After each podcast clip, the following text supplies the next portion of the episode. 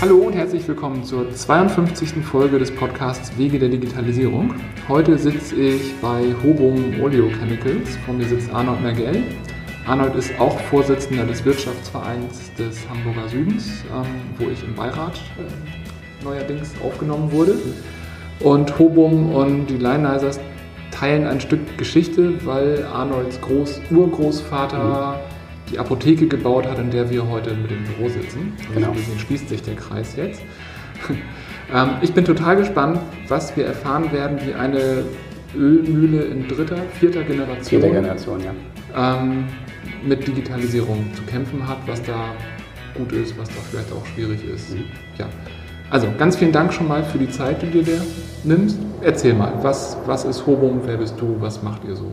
Genau, also die Hobum ist in der Tat in vierter Generation eine heute oleochemische Fabrik. Wir haben mal angefangen als Ölmühle, mein Urgroßvater in Harburg, auch hier am gleichen Standort, und haben Pflanzenöle hergestellt. Ähm, das haben wir allerdings nur bis in den Ende der 80er Jahre gemacht, weil das im Rahmen der Globalisierung als Familienbetrieb nicht mehr möglich war, weltweit dort mitzuhalten. Heute verarbeiten oder stellen wir keine Pflanzenöle her, sondern wir verarbeiten Pflanzenöle zu oleochemischen, das heißt technischen Rohstoffen für die Lack- und Farben-, Kunststoff- und Klebstoffindustrie, aber alles noch hier am Harburger Binnenhafen und immer noch in der Familie. Hm.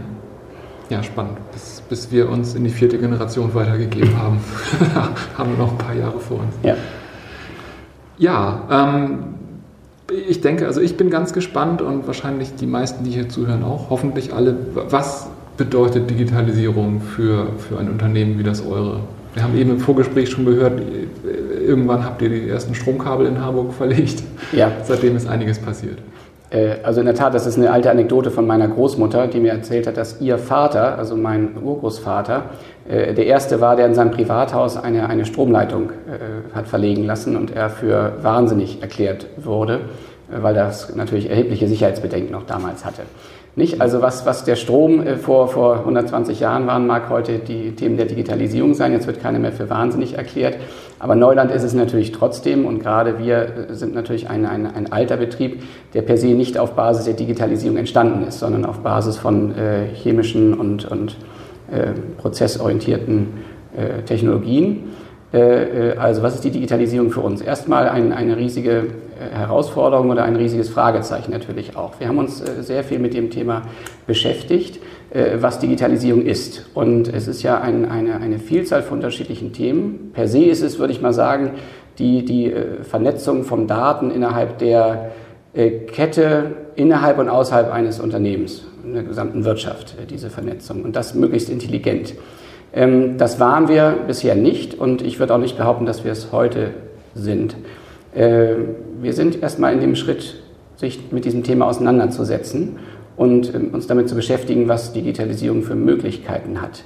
Äh, und auf der Basis muss, und ich glaube nicht nur wir, sondern auch jede andere Firma, sich eine individuelle Digitalisierungsstrategie zurechtlegen. Es gibt nicht die eine Strategie, sondern es gibt nur unternehmensspezifische äh, ähm, Möglichkeiten, wie ein, ein, äh, man geht durch den Supermarkt und kauft sich verschiedene Dinge ein und packt dann seinen Korb zusammen, den man dann im Rahmen der Digitalisierung machen möchte. Ähm, ich habe mir ein bisschen Gedanken gemacht, äh, was wir darunter verstehen würden, nicht? wenn ich da mhm. mal so ein bisschen weiter erzählen soll. Ähm, ich würde sagen, es sind äh, vier verschiedene Bereiche, mit denen wir uns beschäftigt haben bezüglich der Digitalisierung. Das erste ist einmal die äh, Digitalisierung unserer Produkte. Das zweite, ich, ich nenne es erstmal so zum Anfang und dann gehe ich auf die einzelnen Dinge, Bereiche ein. Das zweite ist die Digitalisierung unserer Prozesse, unserer Technologien. Das dritte ist die Digitalisierung der Wertschöpfungskette, nenne ich sie mal. Und das vierte sind wie immer sonstige Themen beziehungsweise Softfaktoren der Digitalisierung, wie sie auch äh, unterschiedlich, wie sie vielleicht sogar für andere Unternehmen auch eins zu eins gelten können, die nicht äh, das machen, was wir machen. Mhm. So, wollen wir einmal über diese vier Dinge reden? Ja, oder äh, prima. Also das erste, Digitalisierung der Produkte. Wir machen, wir stellen Flüssigkeiten her. Äh, chemische Flüssigkeiten auf Basis von Pflanzenölen. Das können Weichmacher sein, das können Lacke und Farben sein oder Rohstoffe für Lacke und Farben. Und zugegebenermaßen fällt es mir schwer, diese Produkte zu digitalisieren. Äh, man kann da keine Nanopartikelchen ein, einbauen, die dann irgendwie äh, die, die Produkte schneller trocknen lassen oder, oder äh, kalt und warm werden oder die Farbe verändern lassen. Also so weit reicht meine Fantasie noch nicht. Mhm. Deshalb haben wir uns zwar mit diesem Thema beschäftigt, aber relativ schnell auch ad acta gelegt. Also unsere Produkte sind per se am Ende nicht digitalisierbar die mhm. Endanwendung unserer Produkte, ob sie dann in Fahrzeugen, in Flugzeugen oder in anderen äh, Verbrauchsgütern eingesetzt werden, die sind natürlich dann digitalisierbar. Aber die Produkte selbst kann man bei uns nicht digitalisieren. Also müssen wir uns auf andere Bereiche konzentrieren. Und äh, das wäre dann die zweite Frage, die ich aufgebracht hatte. Das wäre der Bereich der Prozesstechnologie. Und das wird schon deutlich spannender für uns. Äh, wie wird bei uns hergestellt? Wir haben einen Batch-Betrieb. Das heißt, wir stellen in Chargen her, das muss man sich vorstellen wie ein einen großen äh, Thermomix, äh, äh, in dem ein, ein Reaktor, ein zylindrischer Reaktor mit Rohstoffen oder Nahrungsmitteln in Anführungsstrichen äh, versehen wird und dann entsprechend einer Herstellvorschrift, einem Kochrezept, äh, wird das Ganze abgearbeitet. Äh, mit, mit Temperaturen, mit verschiedenen anderen, auch petrochemischen Zutaten, mit Druck, mit Vakuum äh, mit Kühlung, mit Erhitzung und am Ende kommt dann ein modifiziertes Pflanzen- oder ein neues Produkt dabei raus, was wir entsprechend äh, verkaufen können. Äh, Batch-Betrieb, Produktion ist im Grunde genommen seit der chemischen Entwicklung von Produkten bekannt. Ja, das heißt, das läuft seit, seit 150 Jahren so und auch in Reaktoren findet auch seit, seit Jahrzehnten statt. So, was kann daran jetzt digital sein? Äh, wir machen auf uns bezogen. Wir machen heute einen riesigen Aufwand im Bereich der Qualitätssicherung. Zu Recht. Qualität ist ein wichtiges Thema. Äh, wenn wir also ein Produkt fahren, müssen wir die Rohstoffe äh, analysieren. Aber viel wichtiger, wir müssen die Zwischenprodukte, also während des Prozesses müssen wir sie immer wieder analysieren und wir müssen natürlich die Endprodukte auch analysieren. Und wenn man jetzt sich überlegt, dass man für jedes Analyseergebnis ein, ein, den Reaktor zum Stillstand bringen muss, man muss ihn abkühlen, Prozesse teilweise bei bis zu 300 Grad. Man muss ihn abkühlen, man muss eine Probe ziehen, das wird manuell gemacht. Man muss feststellen, ob diese Probe in Ordnung ist. Das dauert Stunden, wird durch Mitarbeiter gemacht in einem separaten Labor und danach wieder eben äh, entschieden, reicht es so, muss es nachgebessert werden innerhalb des Farbprozesses oder äh, kann es äh, wieder aufgeheizt werden. Das kostet sehr viel Zeit und natürlich auch sehr viel Geld. Also da ist unsere Idee, da sind wir noch nicht, aber das ist die Idee, dass wir über, über Echtzeitanalytik sprechen.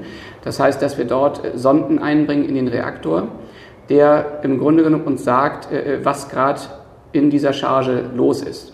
Das muss gar nicht so sein, dass er die verschiedenen äh, analytischen Parameter analysiert. Das wird auch äh, schwierig sein. Aber es kann zum Beispiel sein, dass man mit Infrarot ein, ein Spektrum dieser Probe aufnimmt und eine ideale Charge, von der man weiß, dass sie in Ordnung ist, hinterlegt. Und wenn dort eine Deckung zu, weiß ich, 99 Prozent gegeben ist, dann ist das in Ordnung während des Prozesses. Und das in Echtzeit und das auch, auch ständig sodass ich im Grunde genommen über eine, einen achtstündigen oder 16-stündigen Prozess zu jedem Zeitpunkt weiß, dass alles in Ordnung ist. Ich würde dadurch schneller werden, ich würde Energie einsparen und auch weniger Mitarbeiter benötigen. Jetzt kann man das Ganze noch weiter spinnen, das geht dann fast in Richtung KI, dass man nicht nur sagt, wenn etwas nicht in Ordnung ist und dann runterfährt und entscheidet, was zu tun ist, sondern dass das System selbst weiß, anhand dessen, was nicht in Ordnung ist, wie man die Parameter ändert. Mhm. Meistens muss noch einmal eine, eine, ein Rohstoff zugegeben werden. Manchmal muss etwas länger bei einer bestimmten Temperatur gehalten werden. Das kann eine, ein fast selbstlernender Prozess sein, dass eine fehlgeleitete Charge sich selbst heilt. Mhm. Ich weiß nicht, ob das schon KI ist oder noch nicht, oder ob das noch Digitalisierung ist, das kann ich, äh, ich bin wie gesagt kein Experte. Aber das ist so das, was wir uns vorstellen. Und da sind wir im Beginn jetzt äh, so die ersten Tests mal durchzuführen. Wir machen ein Forschungsprojekt mit der Technischen Universität, mhm. wo wir auf Mikroreaktoren genau diese Echtzeitanalytik mal beleuchten wollen. Mhm. Tun sicherlich andere auch, aber das ist mal so die Idee. Mhm. Das wäre der zweite Prozess. Ähm, man kann auch darüber nachdenken, ob man Viskositäten misst äh, während des Prozesses äh, und andere Parameter. Also da gibt es sicherlich viele Möglichkeiten. Ähm, das dritte Thema, über das ich sprach, war das Thema äh, Supply Chain, also Wertschöpfungskette. Ähm, da haben wir natürlich einmal die Möglichkeit, innerhalb des Hauses äh, das Ganze zu verbessern, indem zum Beispiel eine Auftragsannahme nicht erst eingegeben werden muss und dann guckt sich der Produktionsmeister das an und sieht, aha, hier ist ein Auftrag gekommen, sondern dass man innerhalb der, der ERP-Software von Auftragsannahme bereits das Ganze durchtaktet bis zur Auslieferung und im Grunde das System selbst weiß, wann diese Chargen gefahren werden können, sie selbst einplant und so weiter. Mhm. Ich würde aber das definitiv nicht nur auf den internen Prozess beziehen, sondern immer auf externen Prozess. Das heißt, die Kette würde ich immer verlängern vom Rohstofflieferanten bis zum Endkunden. Mhm. Ähm, ich gebe ein Beispiel, worüber wir nachdenken, ist, dass wir einen, einen Kunden haben, der, äh, sage ich mal, jede Woche einen Tankzug eines Produktes bezieht. Das kann aber mal äh, fünf Tage Abstand haben, das kann mal sieben Tage Abstand haben. Das wissen wir nicht so genau. Das weiß er auch nicht immer genau, weil das in Abhängigkeit ist von seinen Kunden und seiner Auftragslage. Also er schickt einen Auftrag, der wird bei uns angenommen, der wird bei uns diskutiert, der wird bei uns produktionsseitig eingeplant, äh, der wird dann disponiert, da kommt die Spedition mit rein und so weiter und so fort. Wenn wir jetzt Herrscher seiner Bestände wären und wissen, was er bedarf, äh, ähm, dann könnten wir natürlich diese ganze Kette erheblich vereinfachen. Salopp gesagt, würde ich ihm einen Tank hinstellen mit einer angeschlossenen Messung, Tankinhalt, und wir hier quasi mehr oder minder auch in Echtzeit sehen, was er für Verbräuche hat. Und ab einer gewissen Mindestmenge löst automatisch die ganze Rückkoppelung aus zur Neubestellung, zur Produktion bis hin zur Rohstoffbeschaffung, wo ich dann meinen Rohstofflieferanten mit implementiere. Da mhm. spart man sich sicherlich fünf, sechs, sieben äh, äh, Vorgänge, auch intern, und muss sich darum nicht kümmern. Und äh, der Computer sagt einem, wann man was zu produzieren hat. Das hat Vor- und Nachteile, weil manche Kunden auch sehr kurzfristig bestellen und hier alles immer in, in, in Unordnung bringen. Also wenn wir ein bisschen Herrscher auch der Disposition unserer Kunden werden, hätte das den Vorteil, dass es eben einfacher wird. Und der ganz besondere Vorteil für uns wäre, wir hätten natürlich ein Alleinstellungsmerkmal mit dem Kunden, weil so ein Spielchen kann natürlich nur mit einem Lieferanten machen. Ja. Nicht? Wenn wir den Tank haben, wenn wir dann einmal im Monat eine Rechnung schreiben über die verbrauchten Mengen, wir liefern fast nicht mehr das Produkt, sondern wir liefern eine, eine Versorgung nicht? mit Produkt, das er braucht. Mhm. Und äh, es geht ja auch in der Digitalisierung nicht darum, es zu tun, sondern am Ende auch damit ein bisschen Geld zu verdienen oder sich besser darzustellen als Wettbewerber. Ja. Also das ist mal eine Idee für den dritten Bereich, über die wir nachdenken, äh, Wertschöpfungsketten oder, oder Logistik. Da können Sie die Spediteure, kannst die Spediteure auch noch mit einbeziehen und andere. Wird sicherlich in einigen Bereichen auch schon gemacht. Ähm, und der vierte Bereich, das sind diese Soft-Faktoren, über die ich sprach. Das sind Themen, die uns alle betreffen. Da haben wir uns beschäftigt mit dem Thema Cyberkriminalität, nicht? Das ist äh, mhm. ein wichtiges Thema. Wie, wie, gut sind unsere Firewalls ausgestattet? Haben uns mal von der Universität Hannover beraten lassen. Die haben Audit hier gemacht. Ironischerweise war gar nicht die Hardware das Problem, sondern die Menschen. Die genau. Disziplin der Menschen, wer guckt wo im Internet nach und sowas, war auch mal eine interessante Erkenntnis, nicht? Dass wir also schulen müssen, nicht? Das mag dann sein, ob, äh, ob das Thema Cloud Computing für uns relevant wird, wo wir im Rahmen einer, einer Veranstaltung Wirtschaftsverein uns mal mit beschäftigt haben. Das kann Themen sein wie Kommunikation. Nicht? Ich sprach immer wieder darüber, dass Menschen oder dass wir weniger Arbeitskräfte brauchen für das, was wir machen. Äh, wie sagt man das den Mitarbeitern, dass ihre Arbeitskraft äh, nicht mehr oder nicht in dem Umfang gebraucht wird? Also Kommunikation ist, glaube ich, ein ganz wichtiges Thema. Nicht? Hat nichts mit Digitalisierung zu tun, geht aber mit dem einher, weil am Ende sind wir noch Menschen. Und äh, auch in diesen Bereichen sind wir äh, zugange und versuchen da uns ein bisschen erstmal schlau zu fragen. Also in, in Summe, wir haben, wir haben Ideen, wir haben ein paar Projekte uns ausgeguckt, aber wir sind noch lange nicht am Ende. Hm. Wir fangen erst an. Wie die meisten, ja. Ja, richtig.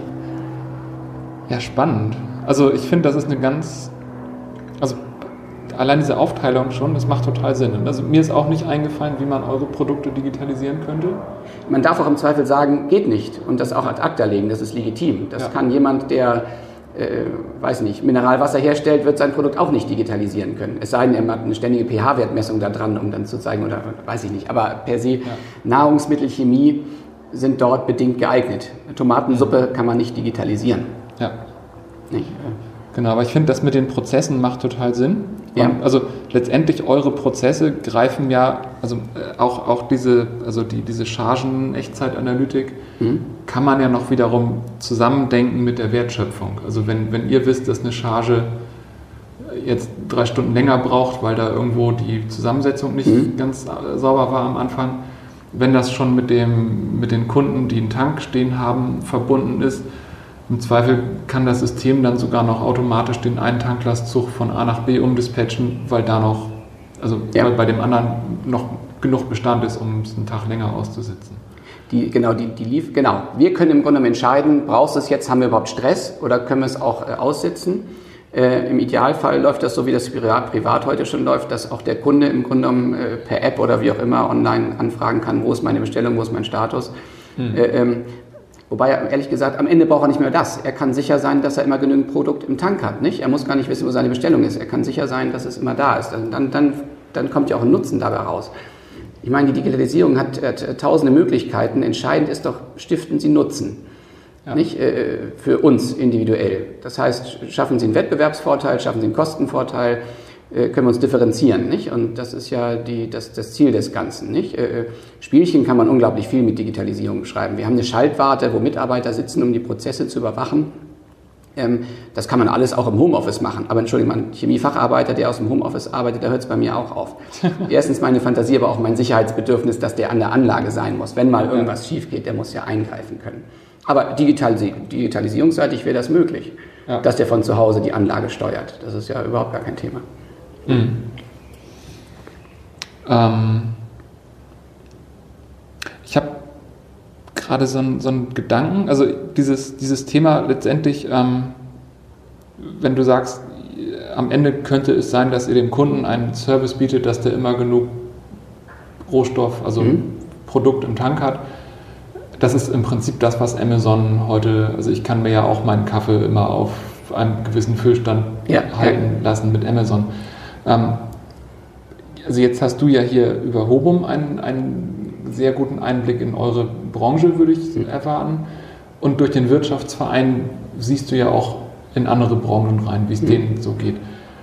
Wenn man jetzt Amazon mit diesem, ich weiß gar nicht, wie der Service da heißt, äh, im, im B2C-Bereich ist das ja Standard geworden, mhm. da kommt ja auch keiner mehr an denen vorbei. Wie würdest du sagen, steht da die Industrie, speziell jetzt hier Hamburger, Hamburger Süden? Sind wir da genauso weit wie die anderen oder sind, haben wir da noch einen weiteren Weg zu gehen als der Rest von Deutschland? Oder? Also die, die, die Industrie im Vergleich zu, zu den Plattformdienstleistern, nennen wir sie mal, hat sicherlich noch einen gewissen Weg zu geben. Äh, und ich, ich will jetzt keinem dazu nahe treten und sagen, dass, dass äh, Daimler und BMW da noch nicht auf der Höhe sind. Aber äh, ich glaube, der, der, der Weg ist im Konsumbereich schon da weitergegangen. Vielleicht ist es auch einfacher, vielleicht sind die Amerikaner auch besser an diesen Dingen. Was mir ein bisschen schwerer fällt, ist zu sagen, ob es der Hamburger Süden jetzt konkret äh, vorneweg oder hinterher ist. Äh, was sicherlich von Vorteil ist, dass wir hier eine, eine kleine, aber feine äh, Startup-Szene haben, dass wir mit der Technischen Universität sicherlich so einen, einen Pool haben, wo überhaupt Ideen erstmal geboren werden können. Mhm. Und gleichzeitig haben wir auch eine Industrie, also auch produzierendes Gewerbe, und zwar große Spieler mit Airbus und Daimler und, und auch Arubis und Raffinerien, die einfach auf Weltmärkten unterwegs sind und sich diesen Themen annehmen müssen. Mhm. Nicht? Deshalb würde ich mir behaupten, diese Kombination aus, aus zwar Industrieproduktion, aber auch dem, den zwangsläufigen Erfordernissen, es zu tun, würde ich schon sagen, dass wir da gar nicht so schlecht aufgestellt sind. Im Mittelstand ist das, glaube ich, sehr unterschiedlich. Nicht? Ich, mhm. ich, auch wir sind ja nicht jetzt irgendwie vorne dabei. Wir machen uns viele Gedanken, das klingt alles ganz schlüssig. Aber wenn wir jetzt in die Produktion gehen, äh, würde ich jetzt sagen, das ist äh, solide 90er Jahre Technik, vielleicht auch mal 2000er Jahre Technik automatisiert und schöne Steuerung und alles visualisiert an Bildschirmen.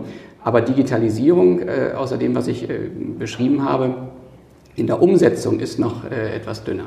Mhm. Ich hoffe, dass wir noch besser werden. Also, aber andersrum, wenn jemand eine Chance hat, dann der Hamburger Süden, da besser zu sein. Ja. Hm? Okay. Ja, ich denke, dass mit der, also wer, wer, ist wo, da muss man ja auch einfach in Relation setzen. Wenn ich eine Softwareplattform habe, dann kann ich da mit Continuous Deployment jeden Tag eine neue Version raushauen. Ja. Ähm, bei rein digitalen Produkten, also wir haben ja Kunden, die rein digitale Produkte von uns bekommen, mhm. da kann man auch schnelle Updates fahren und schnelle Tests machen. Aber wir helfen ja auch Mittelständlern dabei, physische Produkte zu digitalisieren. Mhm. Und das sind teilweise Leute, da ist die letzte Gerätegeneration 20 Jahre alt. Ja. Mhm. Aber die ist noch top. Also die verkauft sich noch, auch nach 20 Jahren, weil das eine Nischenanwendung für Emissionsmessung ist und natürlich denken die jetzt drüber nach, wie machen wir die nächste Gerätegeneration smart. Mhm. Und die wird dann vielleicht nicht mehr 20, sondern mit Glück 10 Jahre am Markt bestehen. Aber ich meine, eure Anlage, ihr baut ja nicht alle 14 Tage eine neue Anlage, wenn es jetzt ein bisschen digitaler geht. Zwei Dinge. Es sind nicht nur die Anlagen. Erstens kosten solche Anlagen sehr viel Geld. Es ist ein hochinvestives Geschäft. Ähm, das heißt, äh, die Dinger sind nicht nur für Abschreibungszeiten von 10 Jahren geeignet, die, die äh, sind auch für 30 Jahre geeignet. Und guter es ist gut, die funktionieren noch 30 Jahre und auch, auch deutlich länger, mhm. weil einen Edelstahlreaktor, den kriegt man noch nicht kaputt. Die Steuerung drumherum, die kann man nach und nach austauschen, aber der Reaktor selbst ist eigentlich unkaputtbar. Das gleiche gilt aber auch für die Produkte. Äh, man kann von der einen Seite kommen und sagen, die Chemie ist, ist träge, äh, auf der anderen Seite sind Zyklen in, in chemischen Produkten auch sehr langwierig. Heißt, ein Produkt, was gut ist, äh, bleibt auch gut. Die Applikation darf sich ändern. Ein Automobil darf sich ändern, smarter werden, digitaler werden, elektrifiziert werden, Wasserstoff angetrieben werden. Aber solange ein Auto aus Metall gebaut wird, braucht es Korrosionsschutz. Weil äh, Rostkorrosion ist ja nun etwas, was wir nicht wollen. Im Auto ist es nicht schön anzusehen. Im Luftfahrtbereich ist es äh, äh lebensgefährlich, äh, mit korrodierten Flugzeugen durch die Gegend zu fliegen. Ja. So, und diese Schutzschichten, äh, äh, die, äh, die Metallschützen werden heute mit Lack und Farben gemacht. Und wir bauen zum Beispiel einen wasserbasierten Härter zusammen. und der stammt ursprünglich aus, den, aus den 80er Jahren in der Entwicklung. erfreut sich aber heute höchster Beliebtheit, weil er eben nicht mehr lösemittelbasiert ist, sondern weil er auf Wasserbasis ist. Das heißt, das ist einfach ein nachhaltigeres Produkt. Die Chemie ist aber eigentlich Asbach. Mhm. Aber sie ist gut und sie funktioniert und sie schützt Metall. Das ist der Ansatz. Also das ist ein vollkommen undigitalisiertes Produkt, was aber tolles, immer noch gutes Wachstum generiert und auch äh, Spaß macht unterm Strich. Hm. Ja, das, das finde ich das Spannende. Also alle reden über, über Amazon und Google und so, aber ja, einfach mal so einen Einblick zu kriegen in eine Branche, die, die in sich vom Produkt her einfach langlebig und eigentlich gar nicht digital ist. Ja. Ähm, ich habe noch eine Frage, und zwar hast du gesagt, bei den, bei den ähm, ich glaube, bei den Soft-Faktoren hast du es einsortiert. Also wenn ihr Prozesse digitalisiert, optimiert, dass das möglicherweise heißt, dass da Arbeitsplätze bei verloren gehen ja. können. Ähm, das ist eine der großen Ängste, die mit Digitalisierung verbunden werden. Und wenn man jetzt Bildzeitung lesen würde, würde man da auch gelegentlich wahrscheinlich solche Angstszenarien sehen. Mhm. Ich habe in anderen Interviews schon rausgehört, also gerade hier das Archäologische Museum, die haben durch Digitalisierung neue Plätze geschaffen und mhm. jetzt sind Museen auch kein neues Geschäftsmodell. Ähm, jetzt würde mich interessieren, wie, wie das wirklich unterm Strich aussieht. Also klar, ihr könnt einen Prozess nehmen, ihr könnt da mit digitalen Hilfsmitteln, Optimierungen Dinge einsparen. Mhm. Und ähm, ob das am Ende des Tages wirklich heißt, dass, dass ihr insgesamt auf der Lohnliste weniger Leute stehen habt oder ob das nicht einfach eine, eine höhere Wertigkeit der Jobs mhm. bedeutet. Also ich denke zum Beispiel daran, ich habe mal vor langer Zeit mich mit, mit dem ganzen Lean-Thema beschäftigt, mhm. das ja auch so ein Buzzword war vor längerer Zeit. Und der, der Erfinder von dem Lean in, in ähm, bei Toyota, der hat ja gesagt, wenn ich irgendwo einen Arbeitsschritt einspare, heißt das ja nicht, dass ich den Menschen hinterher rauswerfen muss. Mhm. Ich habe da jemanden, der jetzt Zeit hat, um schlauere Dinge zu tun. Ja. Und also wie, wie äußert sich das am Ende des Tages? Also die Japaner sind da sicherlich Vorreiter, die haben auch nie Angst vor Robotern gehabt, sondern Roboter sind deren Haustiere äh, gefühlt. Äh, nein, wir haben eine relativ klare Strategie und ich habe da überhaupt gar keine Angst. Äh, äh, wir sagen ganz einfach, erstens, äh, die Qualifikation wird sich erhöhen und muss sich erhöhen. Aber wir haben gut ausgebildete Leute und wir haben auch eine Anspruchshaltung, dass auch gewisse Qualifikationen dort äh, zu erwarten sind. Ich mache mir überhaupt gar keine Gedanken um Arbeitsplatzabbau. Ich würde eher sagen, dass man sagt, wir machen eines Tages entweder mehr mit der gleichen Mannschaft oder deutlich mehr mit einer unterproportional erhöhten Mannschaft. Das heißt, wir werden, ich, ich sehe überhaupt nicht die, die, die, die, die Gefahr, dass wir heute 50 Leute sind und irgendwann nur noch 30 wegen Digitalisierung. Ich sehe eher die Chance, dass wir irgendwann 60 sind ein Fünftel mehr von mir aus oder auch von mir aus 100 sind das Doppelte mehr, aber dann das Dreifache an Produkt generieren. Mhm. Ja, also Digitalisierung als, als Chance, auch äh, äh, Wachstum zu begleiten und vielleicht auch in Zeiten von, von Fachkräftemangel äh, auch diese Probleme etwas zu lösen. Mhm. Ähm, wenn eine, eine, ein HVV, die 5000 Mitarbeiter haben, von denen 2000 Busfahrer sind, die haben in der Tat eine, eine größere Herausforderung wenn man jetzt über autonomes Fahren spricht, in der Betriebsversammlung dort aufzutreten und sagen, unsere Busse werden im übernächsten Jahr alle autonom fahren, dann haben die ein Problem. Ja. Nicht? Äh, was allen gemeinsam, auch dem HVV, auch uns hilft, es ist ja eben nicht ein Prozess, der über anderthalb Jahre geht. Es ist ja ein Prozess, der uns, weiß ich nicht, äh, drei Jahre, fünf Jahre, zehn Jahre immer in einzelnen Schritten begleiten wird. Und das muss mit einer äh, aus unserer Sicht ganz klaren Wachstumsstrategie begleitet sein. Und dann habe ich auch überhaupt gar keine Probleme in der Kommunikation. Maximal in der Qualifikation. Und wenn dann jemand sagt, äh, äh, das, das ist nicht seins, dann muss man in der Tat aber auch äh, sagen, das passt vielleicht nicht zusammen. Oder der ein oder andere geht ja sowieso in Rente. Mein Vater hat bis zuletzt gesagt, ich brauche keinen Computer und hat das auch wunderbar sein Leben lang hingekriegt. Mhm. Ähm, wenn jemand heute 30 ist und sagt, ich kann das nicht, hat er ein Problem. Aber wenn heute jemand 61 ist und sagt, ich schaffe das nicht die nächsten zwei Jahre, dann werden wir für den auch noch die zwei Jahre einen Job haben, wo er das nicht den ganzen Tag machen muss. Mhm. Nicht? Also deshalb habe ich über, vor der Kommunikation, man muss sich damit beschäftigen, äh, aber überhaupt gar keine Sorge. Mhm. Okay. Das war eine klare Strategie, die da fahren können. Im Gegenteil, ich sehe das als Chance und das kann man den Leuten auch verkaufen. Als wir die, die äh, Steuerungssoftware bei uns eingeführt haben, das ist, äh, hat angefangen auch in den 90er Jahren, ist dann immer mehr geworden. Wir haben einen sehr großen Schwung mal vor ca. 15 Jahren gemacht. Da waren mit der Einführung große Ängsten und Sorgen verbunden. Nicht, gar nicht wegen des Wegfalls von Arbeitsplätzen, sondern mit der Sorge, dass sie es nicht verstehen. Mhm. Und äh, äh, das ist sensationell gelungen. Da haben also Leute, die auch in, im durch etwas höheren Alter sind, haben das innerhalb von Wochen komplett angenommen. Und die sind heute dankbar darüber, weil das ja auch alles, alles Arbeit spart. Mhm. Wir sind ein prozessorientierter Betrieb, da gibt es viel auch manuelle Tätigkeiten noch, die sind weniger geworden über die Zeit. Das wird mit, äh, da, da, da sind die Leute dankbar für. Das ist ein Unterschied, ob man klimatisiert von der, in der Schaltwarte sitzt oder ob man Fässer durch die Gegend schiebt. Nicht? Äh, äh, und vor 100 Jahren haben sie Fässer geschoben, vor 30 Jahren haben sie, haben sie äh, Ventile bei 40 Grad äh, bewegt und heute machen sie Mausklicks in klimatisierten Räumen. Mhm. Das ist positiv. Ja. Ja, cool. Also freut mich zu hören. Also es ist immer, also ich habe noch niemanden getroffen, gut, das HVV-Beispiel finde ich jetzt plausibel, aber die haben auch Zeit. Ich glaube, die haben Zeit, die werden das auch hinbringen, aber die müssen sich damit Gedanken, darüber Gedanken machen. Ja, genau. Aber ich finde, das, das wird immer so als, als unglaubliche Angst dargestellt, aber ich finde tatsächlich ganz wenig Beispiele, wo jemand sagt, ja, wir haben Arbeitsabbau, weil wir keine mhm. andere Möglichkeit haben. Also mhm. ich finde dieses Wachstumsszenario viel plausibler. Gerade vor dem Hintergrund des Fachkräftemangels, der neben der Digitalisierung das zweite große Buzzword der Zeit ist. Und dann ist es auch eine Chance, eben Lohnstückkosten zu reduzieren. Und das ist ja. natürlich schon ein Faktor bei uns. Ja. Gut. Ja, spannend. Ich würde dann einfach mal zu den Abschlussfragen kommen. Du Gerne. hast, glaube ich, die erste äh, schon so ein bisschen beantwortet. Ähm, was ist denn so das, die, die größte Herausforderung, die ihr angehen werdet im Zuge der Digitalisierung? Ja, in der Tat haben wir sie schon ein bisschen beantwortet. Ich glaube, aus der unendlichen Zahl von Digitalisierungsthemen und Angeboten, die für uns relevanten Mosaiksteinchen herauszugreifen und eine, eine insgesamt schlüssige Strategie zu formulieren. Ich glaube, das ist so, äh, da sind wir dabei. Das haben wir jetzt mal so ein bisschen schematisiert, aber äh, und das dann auch umzusetzen, das ist sicherlich die größte Herausforderung. Und in einigen Jahren zu sagen, hier, das und das ist jetzt äh, erfolgreich gelungen. Hm. Cool.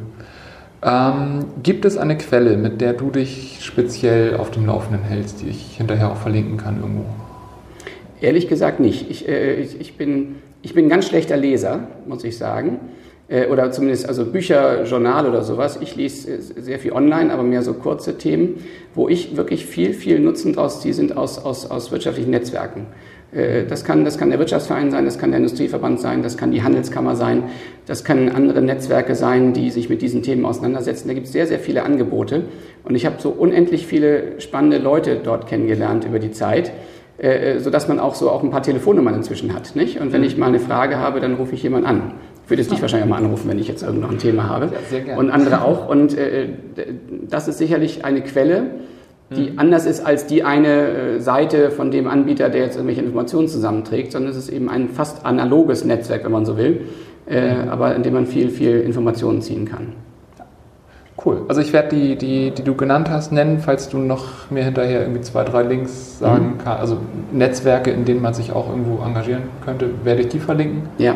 Aber klar, Wirtschaftsverein ist auf jeden Fall Gerade die Handelskammer hat auch so ein, so eine, so ein Mittelstandsnetzwerk, äh, nennt sich auch Industrie 4.0, äh, wo die verschiedene Angebote machen. Das ist auch ganz gut. Äh, mhm. ähm, da ist der Industrieverband auch mit involviert. Die Technische Universität sowieso, äh, nicht mit Einzelthemen. Also es gibt da sicher noch viel mehr. Also ja. wir so ein paar, mit denen wir uns beschäftigen. Cool. Dann letzte Frage für jetzt und hier. Ähm, gibt es jemanden, den du später in einem Interview gerne von mir interviewt hören würdest? Ähm, Ich bin äh, zwei, zwei Themen. Aus reiner betrieblicher Sicht äh, würde mich immer interessieren, wie unsere direkten Wettbewerber das sehen. Ich bin gerne an, an Benchmarking interessiert, nicht? Also was machen die besser, wo können wir von lernen? Das ist das eine. Und äh, persönlich würde mich interessieren, äh, wie so mancher Berufspolitiker das sehen würde, weil ich nicht immer sicher bin, ob die das auch so sehen, wie die Wirtschaft das sieht und vielleicht auch mal jemand wie jemand von, von Facebook aus dieser, aus dieser ganzen anderen Brille kommt, weil die wahrscheinlich schon drei Stufen weiter sind oder Amazon, äh, Larry Page, keine Ahnung, Zuckerberg. Solche Leute, die haben nämlich eine ganz besondere Agenda davon, die wahrscheinlich vollkommen an eine andere ist als die, die ich beschrieben habe. Das wäre mal rein Interesse halber, mal zu wissen. Ich weiß nicht, ob du dich an die rankommst, aber ja, ich drück die Daumen. Ich kann es versuchen. Ich habe zumindest ähm, von Dropbox schon jemanden gehabt.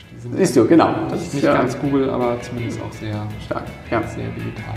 Gut. Okay, ja, ganz vielen Dank für das Gespräch. Gerne. Ich bin fasziniert. okay, Prima. ja. Ganz vielen Dank. Aber dich, Nils, war interessant mal sich auszutauschen. Ja, danke dir. Cool.